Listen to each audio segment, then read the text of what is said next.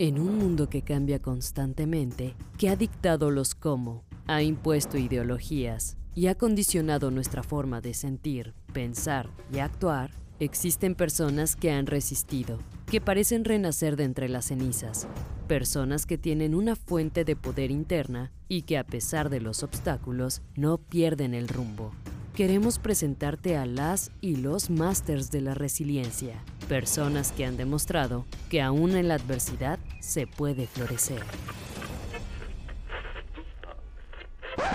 Siempre he creído, en verdad, en la noble naturaleza de los seguros y el papel fundamental que representan para la sociedad. Sin embargo, los seguros son percibidos de forma negativa, como si las aseguradoras se aprovecharan de la adversidad. Para cambiar eso, cuestionamos la forma actual en que funciona la industria y como resultado creamos planes de suscripción que incluyen un seguro. Creamos un servicio al que te suscribes, igual que te suscribes a Netflix, a Spotify, Amazon Prime o a Disney Plus. Esto significa que al suscribirte con nosotros, además de obtener un seguro que te protege ante accidentes y enfermedades, obtienes los precios más accesibles. Incluso contamos con un plan completamente gratis. Obtienes también flexibilidad de cancelar o mejorar tu plan en el momento que tú así lo decidas. No hay plazos forzosos. Y todo esto de forma simple, rápida, en línea y confiable. Yo soy Mario Aguillón, uno de los fundadores de Sendala, y te invito a que ingreses a senda.la y te suscribas. Estaremos encantados de recibirte en nuestra comunidad Sendala.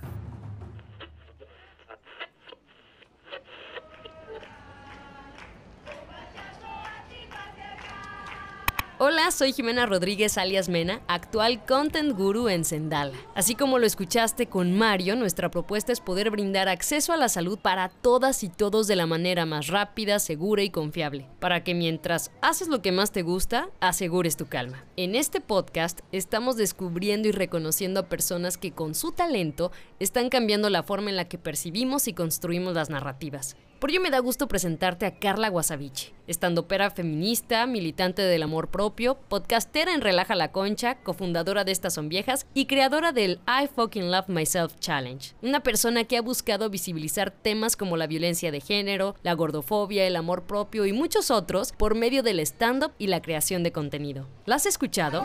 Y lo primero que me pone esta persona fue sexo y yo. pues me identificó como mujer femenina, ¿sabes? Pero pues no le gustó mi chiste, obviamente me dio el match, güey, y yo, bueno, tú te lo pierdes. Hola, soy Carla Wasabichi, soy conferencista y señora gráfica, estando para feminista y me autodenomino como una activista del amor propio. Pero descubriendo, pues soy esta mujer que se está dando cuenta del poder que tiene con su voz, con su propia historia y que mm, es alguien que busca mucho conectar a través de, pues, de la risa. Siento que mi propósito de vida es alguien que vino a incomodar para crear reflexión con la gente y después reírnos de las cosas que hemos aprendido. Y justo eso, aprender a reírnos de nosotros mismos es todo un reto porque siempre salen traumas, complejos, en fin. Pero en tu caso particular, ¿cómo fue que te diste cuenta de aquello que te hacía diferente y cómo mutó hasta resignificar tu propio concepto de amor propio? Creo que fue desde chiquita que me di cuenta que yo no estaba bien de cierta forma por el hecho de ser gorda. Yo tenía cuerpo de niña, pero para la gente le mortificaba mucho. Siempre me veían y era como, ay, la niña gorda, cuando crezca, este, va a enflacar. Cuando esté en la prepa, el estirón. Cuando llegue el novio. Entonces a mí me enojaba mucho porque no entendía yo de pequeña qué era lo que les incomodaba de mi presencia, ¿no? Y mientras voy creciendo me voy dando cuenta de estas desigualdades que existen y hasta de cierta forma discriminaciones que he vivido simplemente por mi peso o por quién soy, que decido levantar la voz. Recuerdo que audicioné para Comedy Central y esa vez dije, no, hombre, triunfando, quedé en el top 5, entonces me fui a un antro, me fui a festejar. Y ahí entonces conozco un chavo que me gustó y dije, lo iba a ser mío. Ah, ya andábamos en la, en la pista beso y beso. Pero en eso escucho que se va con sus amigos y dice, está gorda, ¿verdad? Entonces me sentí mal, me sentí horrible porque fue como, híjole, o sea, de por sí tratando de sentirme bien, sintiéndome triunfadora, de repente, ¡pum!, me bajan a mi, o sea, me bajan los pisos a la tierra de morra, estás gorda y tú no mereces ningún tipo de cosa feliz, ¿no? Y sé que está como muy intenso esto, pero era algo que la sociedad me había enseñado. Y en eso recuerdo llegar a mi casa y llorar y cuestionarme cuándo va a llegar alguien a quererme, a aceptarme como soy y sentir un golpe en la cabeza y fue como que cuando va a llegar alguien, aquí estás tú, fue donde decidí tomar control sobre mi vida y empezar a, a, quitarle el poder que tenían los demás sobre mi felicidad y empezar a tomarla yo. Y ahí fue cuando me di cuenta de la importancia de la autoestima y del amor propio, porque no es lo mismo. La gente tiende a confundirlo, pero autoestima es verme bien, sentirme bien. Amor propio es en esos momentos súper bajos donde no te quieres, donde no te aceptas y, y, te das cuenta que te tienes que aceptar tal y como eres, pero como ser humana, o sea, en todas sus gamas y en todos sus aspectos. Ahí fue donde dije, estoy harta de tener que validar mi espacio y de tener que decir por qué estoy aquí, por qué existo. Por ende, quiero ocupar el espacio que se me ha concedido, no importa el tamaño en el que esté, pero darme el amor que estoy buscando y darme cuenta y reconocer el que ya tengo también. Yo pensé que estaba libre del acoso por estar gorda, pero no. Resulta que la raza quiere un poco de esto. ¿Qué pasa? Soy un fetiche para algunas personas. Ah. Cuando yo empecé en esta cuestión, yo pensé que en el momento en el que pudiera verme en el espejo sin ningún tipo de asco, yo ya había terminado. Pero no, la verdad es que el amor propio tiene muchísimas capas. Y en el momento en el que empezamos la pandemia, por cuestiones de salud, fui con la ginecóloga porque cada año tengo así muy plantado el estarme revisando. Y en eso resulta que tengo diabetes, porque me hice una prueba de orina y me preguntó, ¿qué es esto? ¿Por qué sale verde? Y yo, yo no sé, yo no consumo cosas raras. Ah.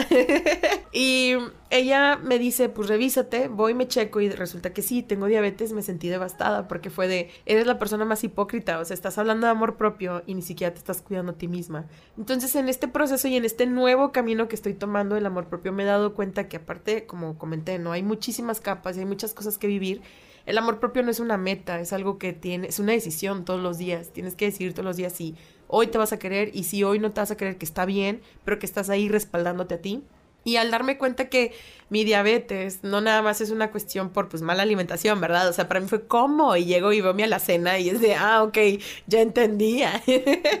Entiendo que tenía muchas ideas sobre el quererme a mí misma, cosas que tenía que darme cuenta que la comida no es mi enemiga, sino es algo que me da mi vida, que es mi gasolina. El ejercitarme no para bajar de peso, sino para conectar con mi cuerpo, para darme cuenta de lo fuerte que es han sido de las cosas que me han cambiado mucho la mente y, y, me gusta este camino muy doloroso que ha sido el darme cuenta de las cosas que he vivido, que he permitido y que sé que van a venir porque me voy a estar deconstruyendo, pero al mismo tiempo es muy bonito darme cuenta que me estoy dando mi tiempo y mi espacio y me estoy reconociendo a mí en este plano. Te escucho y pienso en todas las creencias, estereotipos, paradigmas con los que hemos crecido. Hacer este ejercicio de introspección sin duda es un acto de valentía, porque lo ideal es que estemos atentas, atentos a las señales que el cuerpo nos da, porque cuando no resolvemos algo, nuestro organismo lo grita. Somatizamos muchísimas enfermedades y justo lo que admiro en ti es cómo has podido transformar esta indignación, esta ira, miedo, a acciones concretas para justo hacer conciencia. ¿Cómo ha sido esto? Pues después de, de, estar en, después de lo de Comedy Central y estar en el baño llorando y me di cuenta que necesitaba tomar yo el control de mi propia felicidad, decidí armar el I Fucking Love Myself Challenge. 14 retos, un reto por día. Casualmente empecé el 1 de febrero para terminar el 14 de febrero. Porque yo quería cambiar y decir que ya no sea mes del amor y la amistad, sino mes del amor propio para estar bien con las demás personas. Entonces son 14 retos que yo considero sencillos, pero dependiendo de la etapa que estés en tu vida, unos te van a pesar más que otros. Yo empecé con el de cerrar ciclos y la verdad es que sí me tumbó. O sea, fue como, híjole, darme cuenta que necesito romper lazos que no me están sirviendo, que solo me están atando, que no me permiten ser libre y, y, hay cosas como bailar, disfrutar la canción que te gusta, cosas sencillas, porque si ponía de que ir a Chipinque o ir a escalar la montaña, jamás, o sea, ya me estaba yo saboteando y poniendo el, el pie. Y la verdad es que sí he tenido muy buena respuesta. Algo que me gusta fue que cuando lo hice, lo hice para mí, no lo hice para las demás personas, sin pensar en que en el momento en el que tú decides hacer algo por estar mejor tú, la gente conecta.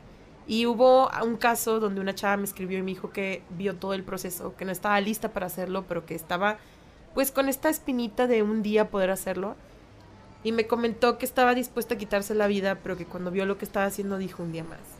Eso me impactó porque jamás sabes el, el impacto que puedes tener con las personas al hacer algo que nazca desde tu corazón para tú estar bien, ¿no?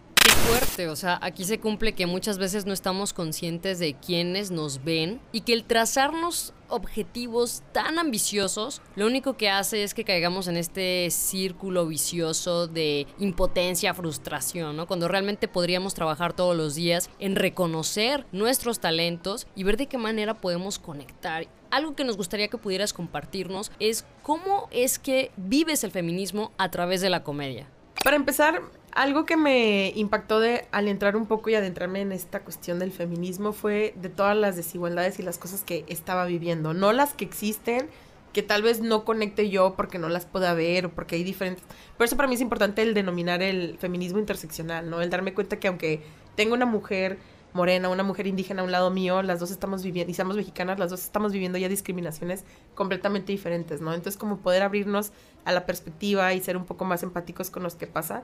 Para mí sí ha sido como muy impactante porque uno te tienes que deconstruir, te tienes que dar cuenta de las actitudes que tú has hecho que no han sido correctas, pero al mismo tiempo es muy bonito perdonarte y saber que esas eran las herramientas y lo que sabías en ese momento y que como seres humanos evolucionamos siempre, ¿no?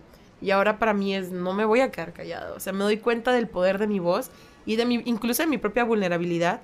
Y, y el impacto, y es que aquí sé que puede sonar muy repetitivo, pero el, impacto que podemos tener en el momento en que levantamos la voz. A mí me ha pasado que porque yo he expresado ciertas cosas como la diabetes, me siento mal, me siento triste por tener esta enfermedad, pero sé que la voy a poder superar, sé que tengo es mi cuerpo hablándome y diciéndome, "Oye, volteate a ver, ¿no? Date cuenta de qué es lo que está pasando." y ver cuántas mujeres respondieron a eso, solamente porque decidí hablarlo y decidí compartirlo. Ahí me doy cuenta de que todas tenemos esta cuestión de que queremos conectar, que no estamos solas. Y un vato le digo, oye, ¿qué onda? Una pastilla al día siguiente. Emocionado porque pandemia y traigo cubrebocas. Entonces la culpa no era tanta, la vergüenza no era tanta. Y llego una pastilla al día siguiente y el vato me observa y me ve con una cara y me dice, no. Y yo, y una pastilla al día siguiente, no, no te la puedo vender, necesito receta médica.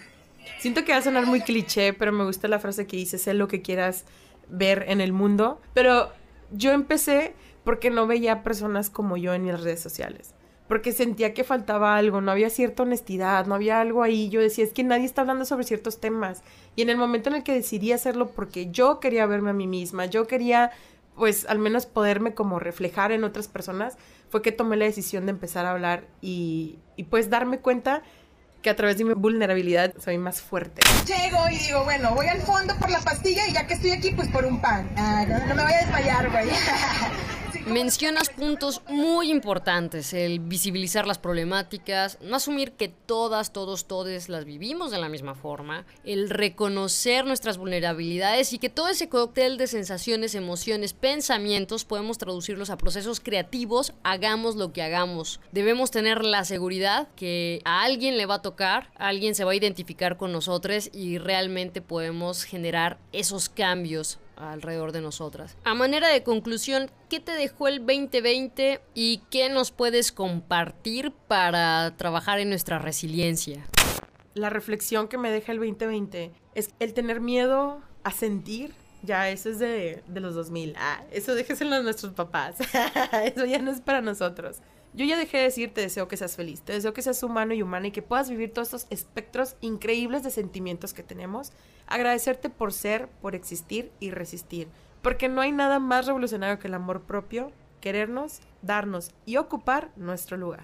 El crew de Sendala y yo deseamos que escuchar la historia de Carla Wasabichi te inspire a realizar un viaje a tu interior y reconocer esos lados que no siempre nos gusta ver. Nuestra vulnerabilidad puede convertirse en una gran fortaleza. Esperamos tus comentarios y nominaciones. Queremos conocer a más personas que están haciendo la diferencia al no dejarse vencer por las adversidades. Y si tú eres de los que seguro te arriesgas, visita senda.la y obtén nuestro plan gratuito. No le pienses, asegura tu calma. Te dejamos con esta última historia de Wasabichi. Hasta la próxima. Cuando me pasa esto, güey, después de terminar esa historia, muchas morras se me acercan y me dicen, ¿cómo le hiciste? Vatos llegan y a poco las acosan. Y me pasó esta ocasión que iba un Seven, iba yo caminando y veo unos vatos. Y yo, especialmente que me va bien guapa, pero no tengo ganas de que me acosen. ¿Qué hago? ¿Qué hago? ¿Qué hago? ¿Qué hago? En mi mente fue, camina chueco. En mi mente fue, camina chueco. Nadie le tira un piropo a alguien que camina chueco. Y noto que se me quedan viendo los vatos y yo voy así. Y yo, no, que no me están viendo. Voy así con cara de triste. Y sentí su vibra y yo. Y en eso me dice, ay, mamacita, yo sí te enderezo ¡qué milagro! ¿Conoces a alguien que no se ha dejado vencer por la nueva realidad, que te inspira por su confianza, autenticidad y fortaleza? Ayúdanos a encontrar a las y los másters de la resiliencia. Nomínales. Ingresa a senda.la y asegura tu calma.